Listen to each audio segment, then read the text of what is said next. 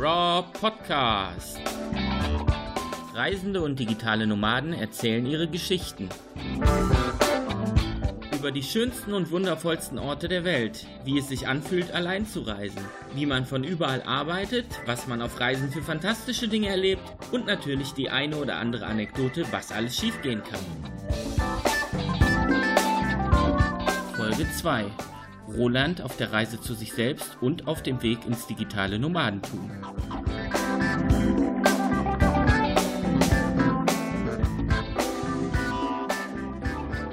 Ja, hallo liebe Rob-Hörer. Ich freue mich total, dass Roland von Burnout Zeit heute dabei ist. Hi Roland, grüß dich.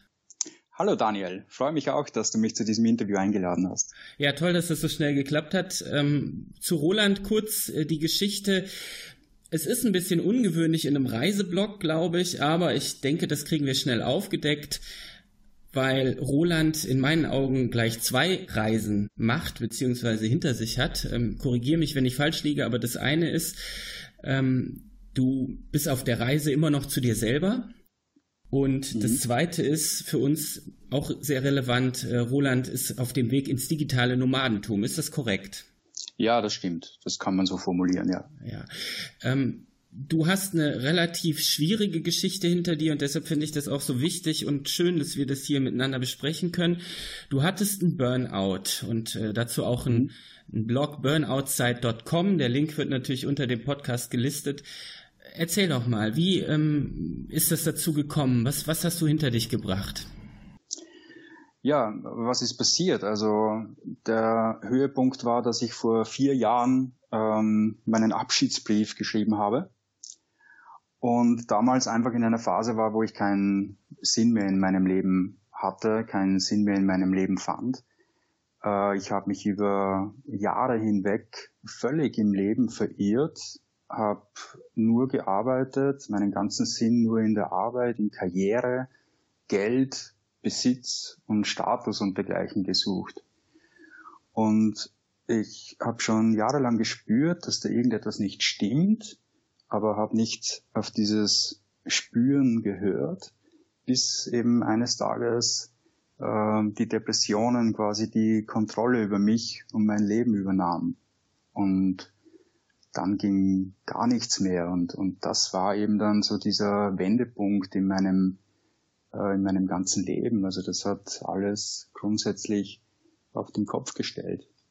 Und das war eben vor, vor vier Jahren und das war eben dieser Abschiedsbrief und danach äh, ging es dann noch einmal psychisch runter. Aber im Laufe der Zeit wurde, wurde es besser, aber ich glaube, darauf können wir später noch im Detail eingehen. Jetzt ist Abschiedsbrief wirklich ein sehr krasses Wort. Also mir lief das gerade eiskalten Rücken runter, als du das gesagt hast. Ja. Was ist denn da genau vorher passiert, bevor du diesen Schritt machen wolltest? Also wie hat sich das aufgebaut, dass du überhaupt einen Abschiedsbrief schreiben wolltest? Ja, ähm, wie gesagt, wenn ich, also ich habe jahrelang äh, nur, nur gearbeitet und war eben auf dieser Suche nach, nach Erfüllung im Außen, eben Karriere, Status, Geld und dergleichen. Und irgendwie war das doch ziemlich weit weg. Also es war nicht klar, dass ich das alles äh, so erreichen werde können, wie es in meiner Vorstellung bereits existierte. Und dieser Widerspruch aus, aus dem, äh, wie mein Leben gerade läuft, äh, welche Wünsche ich habe, auf der einen Seite und ähm, dem, wie ich mich fühle, auf der anderen Seite, dieser, dieser extreme Widerspruch, der äh, hat bei mir letztlich irgendwann dazu geführt, dass ich einfach keine Kraft mehr hatte. Mhm. Und ja, keine Kraft zu haben äh, bedeutet in dem Sinn, dass ja, dass du vorher aktiv bist und 60, 80 Stunden die Woche arbeitest und auf einmal weißt du nicht einmal mehr, wie du dir deinen Frühstückskaffee machen kannst. Das heißt, du standest unter enormem Druck. Kam der von außen oder hast du dir den selber gemacht? Nein, den habe ich mir ausschließlich selbst gemacht. Also das ist ja so eine Illusion, dass äh, irgendjemand kommt und mir sagt, äh, tu das und tu jenes, äh, damit du glücklich wirst. Ja, das ist ja ein Anspruch, den ich selbst an mich und an mein äh, Leben stellte. Äh, natürlich ist es im Job so, dass du dein deine Sachen erledigen musst und dass es da auch immer wieder mal stressige Phasen gibt, natürlich. Aber das, wie, also wie sehr ich mich darauf einlasse, äh, wie extrem ich das betreibe, das liegt rein bei mir selbst. Eben welchen Anspruch habe ich an mich und an mein Leben. Du hast gesagt, vor vier Jahren wolltest du den Abschiedsbrief schreiben. Wie hat sich das aufgebaut? Das kommt ja nicht von heute auf morgen. Hm. Ja, ähm, also es war so, dass ich ähm, irgendwann eben spürte, da geht nichts mehr. Ich hatte damals noch nicht äh, die Diagnose Depressionen, also ich wusste noch nicht äh, genau, was, da, was mich da eigentlich getroffen hat. Ähm, ich habe damals in Wien gelebt und habe dann einige Entscheidungen getroffen, habe meine damalige Firma, eine Werbeagentur, die ich mit einem sehr guten Freund betrieb, zugesperrt, habe im Einvernehmen mit meiner damaligen Freundin die bereits schwierige Beziehung beendet, habe die Wohnung gekündigt und bin äh, zurück aufs Land gezogen und habe mit letzter Kraft hier eine, eine Wohnung bezogen und dann ging es richtig bergab. Also dann war ich quasi so weg von dieser ganzen, ich sage mal, Vergangenheit, ja, und völlig in einer äh, ruhigen Situation, wo ich dachte, ich könnte mich entspannen, und da ging es erst richtig psychisch bergab. Ich bin dann zu einer Psychiaterin, bekam die Diagnose schwere Depressionen und ja, ich habe keine Medikamente genommen damals. Ist vielleicht auch so ein, ein Punkt, den wir noch besprechen können. Ähm, also ich habe mir, ich habe mich irgendwie unbewusst für die harte Tour entschieden, äh, bis ich dann ein paar Monate später eben ja absolut keinen Sinn mehr in meinem Leben sah und dann kam es eben äh, zu diesem Abschiedsbrief. Äh, jetzt äh, bist du ja immer noch hier, wir sprechen ja jetzt miteinander. ja. Warum bist du diesen letzten Schritt nicht gegangen? Was hat dich davon abgehalten? Ja, also ich habe äh, diesen Abschiedsbrief jetzt nicht so innerhalb von ein paar Minuten oder so niedergeschrieben, sondern im Grunde habe ich ein paar Tage daran gearbeitet, äh, herumgefeilt, als würde ich, heute würde ich sagen, als würde ich einen Blogartikel schreiben. Und während dieses Prozesses, dieses tagelang herumfeilen an diesem Abschiedsbrief, ist mir einfach so viel bewusst geworden. Also ich habe dann gesehen, ey, da gibt's ja auch Gutes äh, in meinem Leben. Ich habe zum Beispiel an alle Menschen, die mir wichtig waren, äh, ein paar Worte gerichtet und habe dabei gemerkt, hey, ich, ich, ich will diesen Menschen in meinem Leben haben. Ich will mit diesen Menschen auch was erleben. Ähm, ich habe gesehen, da ist sehr viel Gutes. Und das hat mich einerseits davon abgehalten, eben mein Leben nicht zu beenden und in weiterer Folge ja auch Schritte zu setzen, um wieder ja, in ein Leben zurückzufinden. Der Abschiedsbrief an sich hat mir gezeigt, dass ich leben möchte. Okay, ähm, kann man sagen, dass du in dieses richtig tiefe Loch gefallen bist, weil du in dem Moment alleine warst? Ähm, nun, in der Depression bist du ohnehin alleine. Also äh, selbst wenn da Menschen in deinem Leben sind, bist du alleine, da bist du alleine gefangen in diesem, in diesem Abgrund. Ähm, das ändert jetzt nichts daran, ob da Menschen in deiner Umgebung sind oder nicht. Ähm, ich bin generell eher ein Typ, der, ja, der sich zurückzieht, der gerne mal für sich alleine ist, der sich die Dinge mit sich alleine ausmacht. Ähm, und das war auch so eine Phase, wie ich heute rückblickend äh, überzeugt bin, dass ich das brauchte also noch mehr zurückziehen und richtig runterzusteigen in diesen Abgrund und alles zuzulassen, was daherkommt. Okay, du sagst, du hast den Abschiedsbrief über einen längeren Zeitraum geschrieben. Weißt du noch, wie lange du daran gearbeitet hast? Ja, es waren dann so zwei, drei Tage, habe ich daran äh, gearbeitet und war, ja, das war natürlich furchtbar, also emotional eben eine absolute Achterbahnfahrt.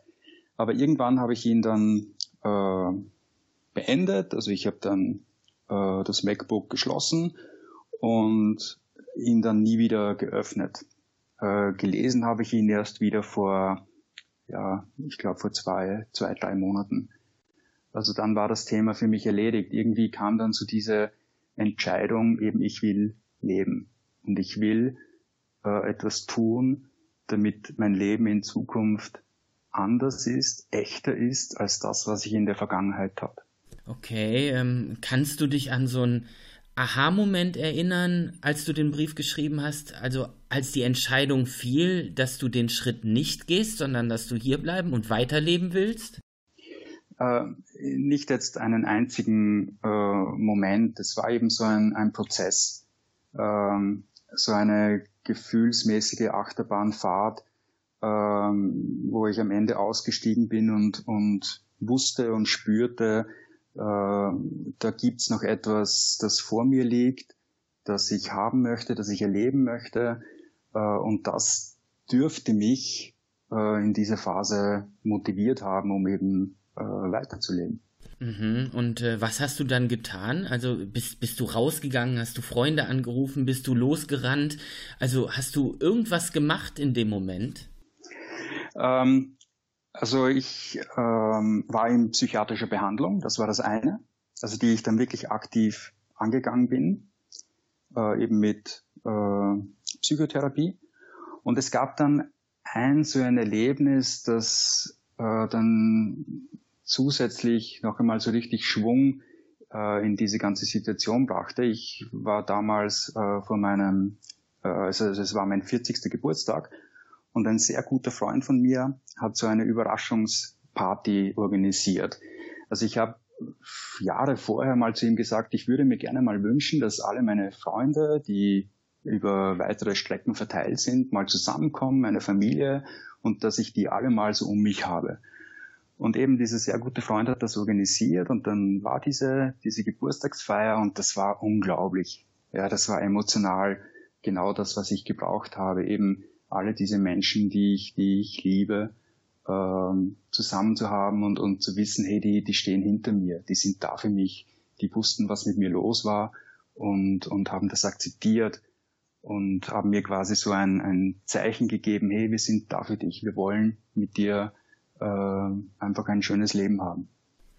Puh, jetzt, äh, boah, ich muss mal kurz durchatmen. Das ist eine ja. wirklich sehr emotionale, intensive Geschichte. Ja. Wahnsinn. Ähm, aber nochmal zu der Party. Mhm. Was, wie war das? War das eher ein rauschendes Fest oder ähm, war, das, war das eher mit Gesprächen mit deinen Freunden? Was hat diesen Abend so für dich so, so bedeutungsvoll gemacht? Was hat den ausgemacht? Ja, das war also zum einen einfach die, die Überraschung. Ja, ich wusste ja nicht. Ich, ich dachte nur, wir gehen jetzt so eben äh, nur ein paar Leute was essen und auf einmal gehe ich da rein und da sitzen eben meine Eltern, mein Bruder, äh, meine Neffen, meine Freunde und deren Frauen und Kinder. Und das war einfach so überwältigend. Ja, also das, womit ich mich im Abschiedsbrief ja auch beschäftigt habe, eben die, mit diesen wunderbaren Menschen in meinem Leben, die sitzen auf einmal vor mir und, und zeigen mir das, ja, das wahre Leben. Und, und es war dann kein rauschendes Fest in dem Sinn, eben es war eher ruhig und, und, und Gespräche und alle hatten Spaß und wir haben die Zeit einfach äh, miteinander genossen. Ähm, wussten die alle um die Ernsthaftigkeit der Lage? Also konnten die das alle so greifen, wie das auch wirklich war? Äh, sie wussten schon, dass es mir schlecht ging, dass es mir sehr schlecht ging. Äh, den Abschiedsbrief habe ich allerdings nie erwähnt. Also ähm, selbst einige in meiner Familie, die das jetzt hören werden, äh, werden sich wundern, dass es diesen Abschiedsbrief äh, gab. Hat diesen Brief jemals ein anderer außer dir gelesen? Äh, nein, wobei ich jetzt schon äh, einen Teil davon äh, veröffentlicht habe, also auf meinem Blog, beziehungsweise hin und wieder darauf zurückkomme. Aber das ist doch sehr persönlich und da muss man auch vorsichtig sein mit äh, überhaupt mit dem Thema Abschiedsbrief und vor allem mit dem Inhalt. Das ist sehr was Persönliches, Intimes. Äh, das möchte ich jetzt nicht so unkommentiert einfach so äh, jemanden in die Hand geben. Das war aus einer anderen Zeit, in einer anderen emotionalen Stimmung. Äh, da muss man aufpassen. Mhm. Wie ist das Gefühl für dich, wenn du diesen Brief liest? Ja, also heute, wo es mir ja wirklich sehr gut geht, ist das beinahe so, dass ich da sitze und mich frage, verdammt, wer hat das geschrieben? Ja, das war echt ich. Ich habe das wirklich so geschrieben. Ich habe geschrieben, dass ich nicht mehr leben kann, dass ich mich nicht mehr erleben will, Also es ist eigentlich völlig absurd, das heute zu lesen und ähm, ich will mich eigentlich mit diesem Brief an sich gar nicht mehr so in der Tiefe beschäftigen, weil das eben aus einer völlig anderen Zeit ist. Das ist wirklich weg. Ich weiß, das, was damals war, in der Situation, in der ich damals war, die habe ich überwunden. Das ist vorbei. Du sagst, heute geht's dir gut. Ist denn dieses positive Gefühl trotzdem noch mit einer Angst verbunden, dass das alles irgendwann nochmal wiederkommen kann? Ähm, Angst ist es nicht. Nein, ich habe manchmal äh, Rückschläge. Also das passiert tatsächlich. Äh, immer dann, wenn ich, wenn ich nicht aufpasse, wenn ich nicht auf mein Gefühl höre. Also Depression ist für mich so ähm, wie Herpes. Also es ist ein Virus, den, den, ja, den, den habe ich einfach in mir. Ja, und wenn ich nicht aufpasse, wenn ich nicht vorsichtig bin, dann bricht dieser Virus aus. Und dann habe ich keine Chance mehr, dann ist er einfach da. Das heißt, ich muss achtsam sein, wahrscheinlich ein Leben lang, damit dieser Virus nicht wieder ausbricht. Und das ist jetzt keine Angst, weil so wie jetzt, wie, wie es mir in der Phase, wo es mir gut geht, da denke ich ja nicht daran. Ja, und irgendwann werde ich dann wieder ein bisschen überheblich und glaube, ja, ist eh alles super cool und, und ich habe eh alles im Griff. Ja, nichts habe ich im Griff. Ich passe nicht auf und schon sind die Depressionen wieder da. Und wenn die Depressionen da sind, dann ist kein Raum für Angst. Ja, das, da bist du einfach in diesem Abgrund und du weißt überhaupt nicht, was da jetzt wirklich richtig abgeht. Also für Angst ist eigentlich kein Platz. Du hast gerade gesagt, du musst achtsam sein. Was bedeutet das genau? Wie bist du achtsam? Was machst du? Ja, ähm, das ist im Grunde, das, das sagt man ja so einfach, ja, indem ich zum Beispiel auf mein Gefühl höre, wenn ich ähm, viel arbeite oder wenn ich nur im Kopf bin, wenn ich mich äh, viel ärgere äh, oder schnell vielleicht auch mal wütend werde. Also das sind für mich so diese Anzeichen, an denen ich erkenne, hey, da ist irgendetwas, ähm, das, das kenne ich, das hatte ich schon mal, ich weiß, wo das hinführt.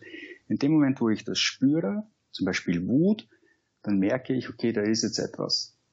Und dann muss ich eben dahinter schauen, ja, wieso, wo kommt diese Wut her, ähm, was mache ich jetzt damit?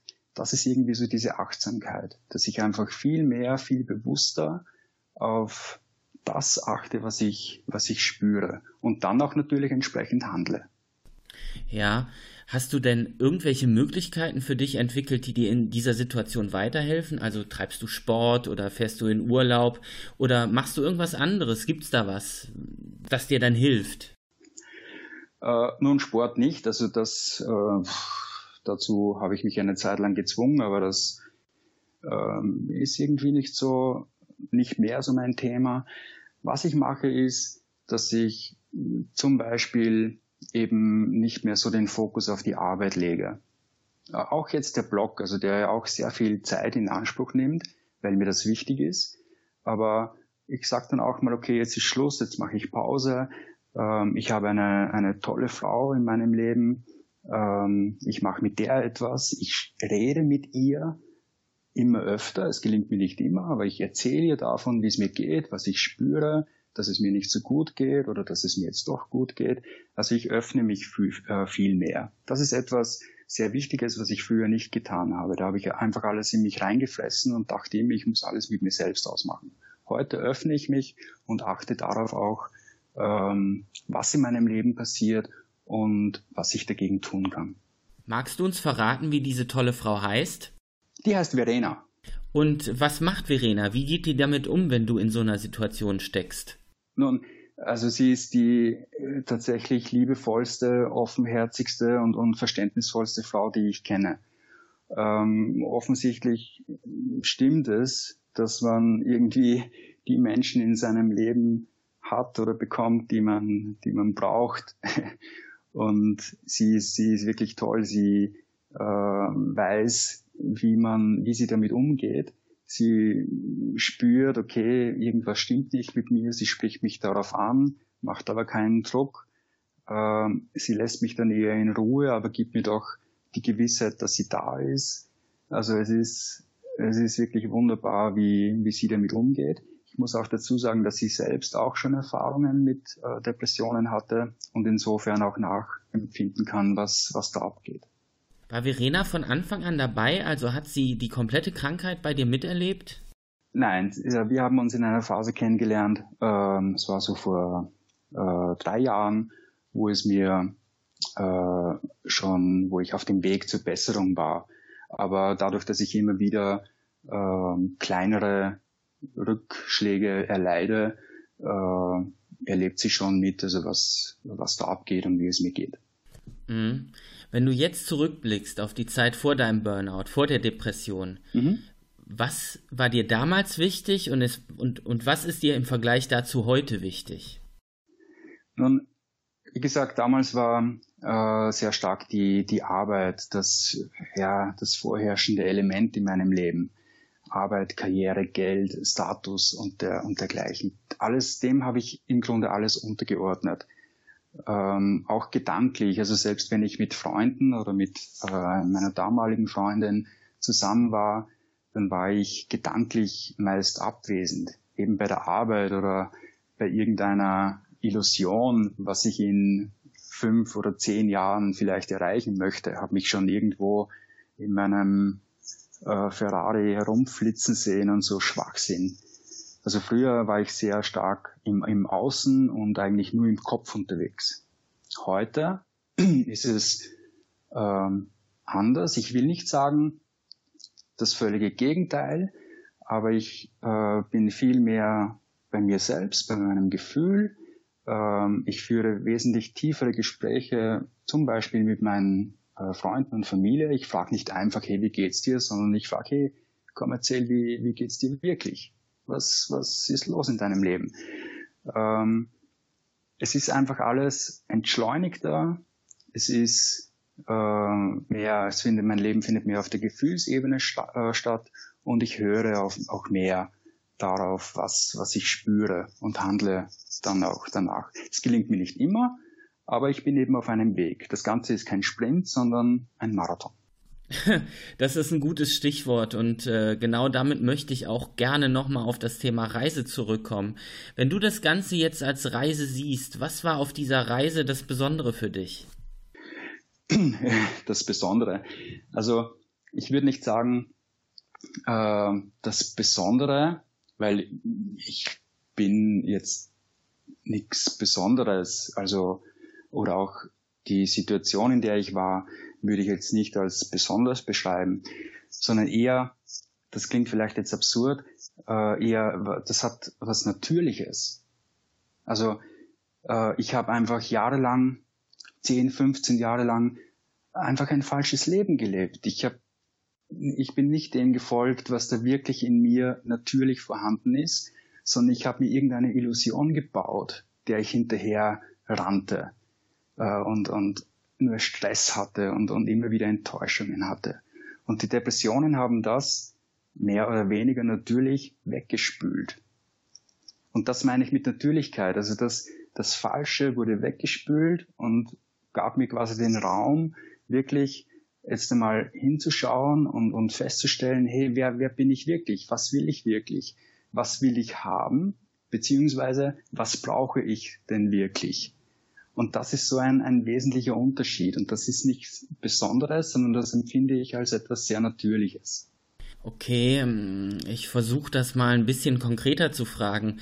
Hast du einen bestimmten Weg vor Augen? Hast du dir Ziele gesteckt? Gibt es irgendwas, wo, wo du hin möchtest?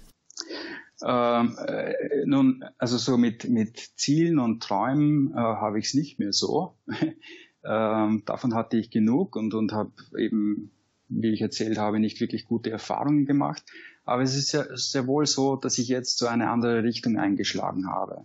Das ist eben äh, zum Beispiel, ich meine, wir reden heute über digitale Nomaden. Das ist so ein, eine Richtung, äh, in die meine Freundin und ich uns hin entwickeln. Wir reisen sehr gerne, ähm, wir möchten unser eigenes berufliches Ding machen ähm, und wir wollen andere Kulturen und dergleichen kennenlernen. Und somit liegt dieser Weg irgendwie ganz logisch vor uns, dass wir den gehen, weil wir beide das spüren, dass wir das wollen, gemeinsam. Ist dein Blog der erste Schritt in diese Richtung? Ja, absolut. Also wenn ich sage, okay, ich digitale Nomade, das, äh, dieser Lebensstil gefällt mir, äh, mit dem kann ich mich identifizieren, ich spüre, dass ich in diese Richtung mich entwickeln möchte, dann muss ich natürlich auch entsprechende Schritte setzen.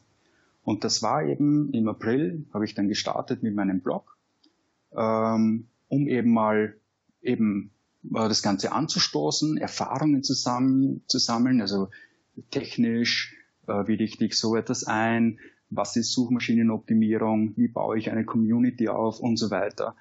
Ähm, und das funktioniert überraschend gut. Also nach vier Monaten äh, läuft das Ding und ich bin echt überwältigt, was da teilweise abgeht. Also eben, ich habe diesen Schritt gesetzt und das bestätigt mich jetzt irgendwie die Entwicklung, dass das einfach der richtige Schritt war und dass das einfach mein Weg ist. Ob das dann in Zukunft dieser Blog ist oder äh, ob da noch etwas anderes daherkommt, das lasse ich völlig offen. Ähm, wenn du schreibst oder einen Artikel online stellst oder ein neues Thema recherchierst, was ist das in dem Moment genau für dich? Ist das eher etwas, das dich selber weiterbringt oder ist das auch was, das du anderen Menschen mit auf den Weg geben willst?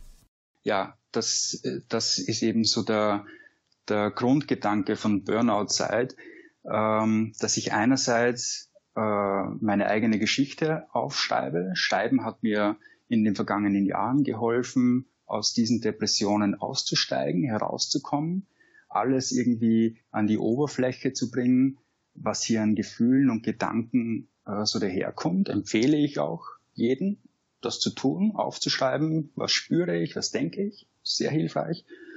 Und auf der anderen Seite habe ich gemerkt, dass es, äh, ich meine, ich habe mich damals so gefühlt, ich bin der Einzige, der Depressionen hat. Nur mir geht es so schlecht. Es gibt da draußen sonst niemanden in der ganzen Welt, dem es so beschissen geht wie mir. Und das stimmt nicht. Und das, das möchte ich irgendwie auch, auch vermitteln, eben, dass ich mit dem Blog, den ich, äh, der eben jetzt öffentlich ist, dass andere Menschen vielleicht hier erkennen, hey, ich bin nicht der Einzige. Das, das haben viele und es gibt auch einen Weg daraus. Es gibt Menschen, die tatsächlich aus diesem Abgrund aussteigen konnten. Und das ist irgendwie so diese, diese Message vielleicht, die ich, die ich hier vermitteln möchte. Hey, es, es gibt einen Weg, gib nicht auf, bleib dran. Es gibt Möglichkeiten, dass du da wieder rauskommst. Vor dem Hintergrund, dass du dich alleine gefühlt hast, dass du dachtest, du bist der Einzige, der diese Krankheit hat, gab es für dich oder hattest du deshalb Angst davor, dich zu öffnen? Ja, absolut. Also es ist ja so, dass man eine Depression, vor allem wenn du sie selbst hast, wenn du da richtig drin hängst, also ich konnte das nicht in Worte fassen. Ich hätte niemanden exakt oder auch nur annähernd beschreiben können, wie es mir jetzt geht, was ich da fühle, was da alles an Emotionen daherkommt. Das, das geht nicht. Und wie willst du jemandem etwas erklären, was du selbst nicht verstehst. Das, das geht nicht. Ja, das kannst du nicht. Und aus dem Grund habe ich damals auch lange Zeit, jahrelang geschwiegen, weil ich, ich wollte mir auch nicht selbst eingestehen, dass ich Fehler gemacht habe, dass ich mich verrannt habe. Äh, diese Erkenntnis, hey, ich lebe ein falsches Leben, diese Erkenntnis wollte ich mich selbst nicht aussetzen und deshalb habe ich auch so lange geschwiegen und mit niemandem darüber geredet. Und dadurch ist dieses Leiden erst entstanden, beziehungsweise habe ich selbst quasi hinausgezögert. Also sich öffnen, je früher man sich öffnet, desto kürzer ist der Leidensweg. Äh, du hast lange drüber geschwiegen. Kannst du ungefähr noch sagen, wie lange? Also von dem Moment an, wo du gemerkt hast, es stimmt was nicht, bis es dann wirklich ganz, ganz schlimm war. Kannst du diesen Zeitraum irgendwie noch einordnen? Ja, also es ging los 2007. Damals hatte ich einen, einen Gehörsturz. Äh, und da habe ich wirklich auch körperlich mal so richtig gespürt, okay, da, da, da stimmt was nicht. Ja, mir ging es damals äh, schlecht, aber ich habe das ähm, überspielt. Äh, ich habe das äh, zur Seite gestellt und habe im Grunde so weitergetan äh, wie vorher. Aber ich wusste schon, hey, da ist irgendetwas. Und habe dann ja über die Jahre hinweg, dann ging es mir ja doch wieder wieder mal besser, habe ich mich nie wirklich äh, geöffnet und darüber gesprochen, bis eben dann äh, 2012 eben gar nichts mehr ging. Eben das, ich meine, alles, was du im Leben vor dir herschiebst und nicht irgendwann aufhebst und beiseite räumst, kommt irgendwann geballt in dein Leben zurück und, und dann umso heftiger. Und genau das ist passiert. Mhm. Jetzt hast du eben gesagt, du konntest das überhaupt nicht einordnen, du konntest das überhaupt nicht erklären, was da passiert. Heute schreibst du darüber. Ja. Fällt es dir denn heute leichter, das zu erklären, oder gehst du das Thema deiner Artikel heute mit diesem Abstand, den du hast, einfach anders an? Also, äh, wie beschreibt jemand, der, keine Ahnung, im All war, uns, äh, wie es da oben ist? Ja, also das ist, das ist sehr schwierig, dass du so etwas, äh, so etwas in Worte fasst. Ich tue mir da heute immer, immer noch schwer. Äh, deshalb ist das Blogschreiben äh, sehr geeignet, weil ich hier jede Woche, also ich schreibe ja jede Woche einen, einen Artikel, immer Sonntag 10 Uhr wird er veröffentlicht, ähm, wo ich quasi dieses große Thema Depression und Burnout äh, portioniere. Ich nehme dann ein Thema raus und, und schaue dahin, beschäftige mich tagelang, was war damals, äh, wie habe ich es empfunden äh, und versuche es damit zu beschreiben. Ja, einfach damit Leute, die damit noch nicht, äh, noch keine Bildungspunkte hatten oder vielleicht gerade äh, drinstecken, sich ein Bild davon machen können. Aber die genaue Emotion, wie ich sie damals spürte, das wird mir wahrscheinlich nie so eins zu eins gelingen, dass ich das niederschreiben kann. Was willst du denn anderen Menschen mitgeben, wenn du darüber schreibst? Ja, das ist natürlich ähm, äh, eigentlich schon fast ein gefährliches Thema. Da muss man echt aufpassen. Ich meine, ich bin kein Arzt, ich bin kein, kein Psychologe. Äh, das heißt, ich, ich gebe keine, keine Ratschläge. Wenn du Depressionen hast, mach dieses oder jenes. Das, das wäre unseriös. Das, das mache ich nicht. Ähm, ich, ich sage zum Beispiel, ähm, oder, und ich schreibe das auch, geh zum Arzt. Ja, geh zum Arzt, lass, lass dich untersuchen, auch körperlich untersuchen, äh, quäl dich nicht länger, gesteh dir ein, ähm, dass da etwas nicht stimmt mit dir. Je früher du das tust, desto besser. Also in ärztliche Obhut sich zu begeben und den ärztlichen Ratschlägen folgen, äh, das ist so die einzige wirkliche Sache, wo ich sage, hey, das, das ist vernünftig, mach das. Alles andere stelle ich quasi an die Rampe und, und sage, okay, hey, liest dir das durch. Wenn was für dich dabei ist, was sich gut anspürt, dann, weiß nicht, komm auf mich, komm auf mich zu, schreiben oder reden wir darüber. Ähm, aber lass dich einfach drauf ein. Schau, ob du von dem Erlebten eines anderen Betroffenen vielleicht etwas für dich mitnehmen kannst. Ähm, wenn ich dich so reden höre, du machst auf mich einen sehr bedachten Eindruck, du machst einen glücklichen Eindruck. Wie ist das mit dieser Krankheit, die ja nie wirklich weggeht? Bist du heute glücklich? Ja, ich meine, äh, wenn du so einen Trip äh, hinter dir hast und überwunden hast und eben wie ich vorhin äh, sagte, ich dachte damals, ich, ich komme da nie wieder raus. Ja, das war für mich damals völlig klar, dass das, das ist jetzt so und das wird nie wieder besser. Und dann auf einmal habe ich doch irgendwie die Kurve gekratzt. Ich meine, ich will es nicht übertreiben und sagen, ich, fühle mich wie neu geboren, aber ich, ich nehme schon mit, dass hier etwas passiert ist, was mich auf einen neuen Weg brachte. Und verdammt nochmal, jetzt habe ich auch, ich sage jetzt mal, die Pflicht mir selbst gegenüber, diesen neuen Weg, diese neue Chance, die ich hier bekam, auch zu nutzen. Das ist, das ist schön. Ja, das, ja, das macht mich auch, auch glücklich, optimistisch und zuversichtlich für die, für die Zukunft. Ich genieße heute viel mehr. Ich habe viel mehr Freude in meinem Leben, auch wenn ich manchmal Rückschläge, Rückschläge habe. Aber dieses Erlebte, dieses jahrelang Erlebte, war doch so beeindruckend, dass ich heute sage, ja, okay, das war, das ist vorbei, schön, dass es vorbei ist und jetzt lebe ich mein, mein neues Leben auf eine positive Art. Das ist schön, ja, und das mm, bestätigt vielleicht auch deinen Eindruck, den du hast, dass ich äh, ja, glücklich wirke. Ja, und das passt, glaube ich, auch zu digitalen Nomaden, die immer irgendwie unterwegs sind, die immer auch neue Herausforderungen suchen. Mhm. Wie ist das bei dir? Suchst du gerade Herausforderungen? Planst du einen Urlaub oder irgendwas in diese Richtung? Ja, also äh, eben seit einigen Tagen planen meine Freundin und ich einen, einen mehrwöchigen Trip nach Thailand. Also wir lieben Thailand und wir möchten hier eben im Februar äh, wirklich einmal in dieses digitale Nomadenleben eintauchen. Also wir werden in, in Bangkok sein, wir werden in Chiang Mai sein und dort wirklich auch äh, unseren Orten aufhalten, wo digitale Nomaden äh, ihre Nester quasi haben. Und ja, ich freue mich riesig darauf äh, um hier einfach mal auch diese, diese Atmosphäre ein bisschen zu schnuppern und den anderen ein bisschen auf die Finger zu schauen. Wie machen die das? Mit ihnen reden, hey, seit wann machst du das? Worauf muss ich aufpassen und dergleichen. Einfach mal eintauchen in dieses Welt der digitalen Nomaden. Darauf freue ich mich riesig. Und man hört auch total die Freude in deiner Stimme. Jetzt mal auf deine Pläne als digitaler Nomade bezogen. Glaubst du, dass digitale Nomaden glücklicher sind? Ähm, nun, eine, eine Bezeichnung oder ein Jobtitel alleine macht ja noch nicht glücklich. Also äh, nur weil ich jetzt digitaler Nomade bin, glaube ich nicht, dass das automatisch, äh, dass die nur mehr glücklich sind und nur mehr chillig. äh, gibt ja auch manche, die wirklich, ich meine, musst ja schauen, dass du deine, deine Kohle verdienst und das kann ja auch durchaus stressig sein.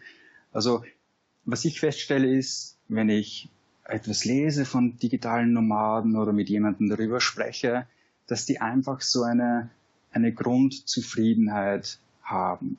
So, die sind sehr entspannt, sehr zuversichtlich, ähm, die machen ihr Ding und das ist mehr so eine, eine Zufriedenheit. Glücklich bist du ja, zumindest meiner Definition nach, nur so in einzelnen Momenten, ja, wenn du vielleicht den geilsten Sonnenuntergänge aller Zeiten gerade erlebst, in so einem Moment bist du glücklich. Aber Zufriedenheit, das ist so etwas, so etwas Beständiges. Und das spüre ich bei digitalen Nomaden äh, schon sehr häufig. Wie bist du denn darauf gestoßen? Also seit wann verfolgst du den Plan und wann bist du das erste Mal damit in Berührung gekommen? Ähm, seit wann verfolge ich den Plan? Also ähm, ich glaube, dass wir seit eineinhalb Jahren immer wieder äh, darüber reden und, und dann, ja, wie beginnst du? Du googelst einfach mal nach digitalen Nomaden und dann kommen eh tausende Seiten daher und liest dann über andere Leute, die das echt schon sehr lange äh, machen, wie zum Beispiel die Conny Bisalski äh, und so weiter. Also einfach von Leuten, die wirklich hier auch äh, Geschichten erzählen können, was da alles abgeht und, und eben nicht nur das Schöne, sondern eben auch äh, dass es da, dass das durchaus auch ein, ein langer und harter Weg ist. Also ähm, DNX ist auch so ein, so ein Thema, mit dem wir uns immer wieder beschäftigen und wo wir nachfragen, äh, nachlesen, äh, wie eben dieses digitale Nomadenleben funktioniert. Und je mehr wir uns damit beschäftigen, desto intensiver wird auch dieses äh, Verlangen, ja, diesen, diesen Lebensweg einzuschlagen. Und jetzt sind wir ja schon äh, in diese Richtung unterwegs. Ja, ich weiß nicht, ob du das verfolgst, was die Conny Bisalski macht, aber die spricht im Moment auch sehr viel über Depressionen.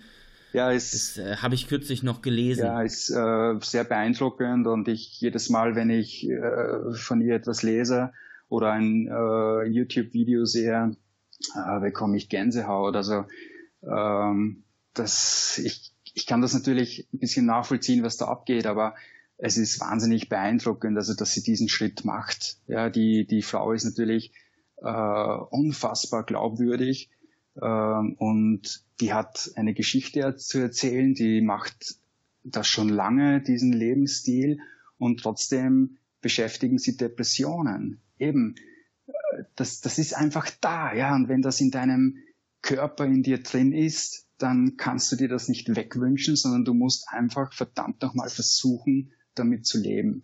Und wenn sie darüber erzählt, das ist, das finde ich wahnsinnig beeindruckend. Das stimmt. Äh, Roland, ich äh, kann dir nur eins sagen. Ich sehe das ganz genauso aus dem Gespräch mit dir. Und ich glaube, dass du für ganz viele Menschen eine große Inspiration bist, auch in deinem Blog. Okay. Ähm, ich habe selber mir ein paar Sachen angeguckt. Ich habe nicht alles gelesen, aber das, was ich gesehen habe in deinem Blog, finde ich tief beeindruckend. Und ähm, möchtest du den Hörern noch irgendwas mitgeben? Möchtest du was sagen? Möchtest du jemand grüßen? Irgendwas, was du möchtest? Ja, also dann nütze ich die Gelegenheit und, und sage mal Danke. Also ähm, wirklich ein, ein Danke vom Herzen an meine Community, also die Menschen, die mir auf Facebook folgen, auf Instagram, äh, die regelmäßig auf meinem Blog vorbeischauen, die mir Kommentare und E-Mails schreiben. Danke, durch euch lebt das und wird das Ding weitergehen und das, das motiviert mich ungemein. Und natürlich bedanke ich mich an dieser Stelle auch bei meinen Eltern, bei meinem Bruder, bei meinen Freunden äh, Max, Bernhard und Johannes und ihren Frauen, die mich wirklich die letzten Jahren so unfassbar und völlig bedingungslos unterstützt haben. Und natürlich bei meiner Freundin äh, Verena, die ja ein ganz wichtiger Teil äh, meines Lebens ist. Und auch bei ihrer Mutter Lydia. Ja, also ich habe eine sehr gute Beziehung zu meiner künftigen Schwiegermutter, äh, die auch wahnsinnig, wahnsinnig toll ist und, und mit der ich sehr viele interessante Gespräche führe. Danke an euch alle, dass ihr in meinem Leben seid. Und da möchte ich mich anschließen. Ich bedanke mich ganz herzlich bei dir für das Interview. Ja, war toll. Ich fand es großartig, ich fand es tief beeindruckend. Ich glaube, dass auch die Hörer das so empfinden. Und ich finde, dass dieses Thema noch viel präsenter gemacht werden muss, dass dem viel mehr Aufmerksamkeit geschenkt werden muss. Ja, unbedingt. Und ich glaube, dass du anderen Menschen damit Mut machst. Und ja. deshalb ganz, ganz vielen Dank für dieses Gespräch. Ja, ich danke dir, Daniel. Alles Gute.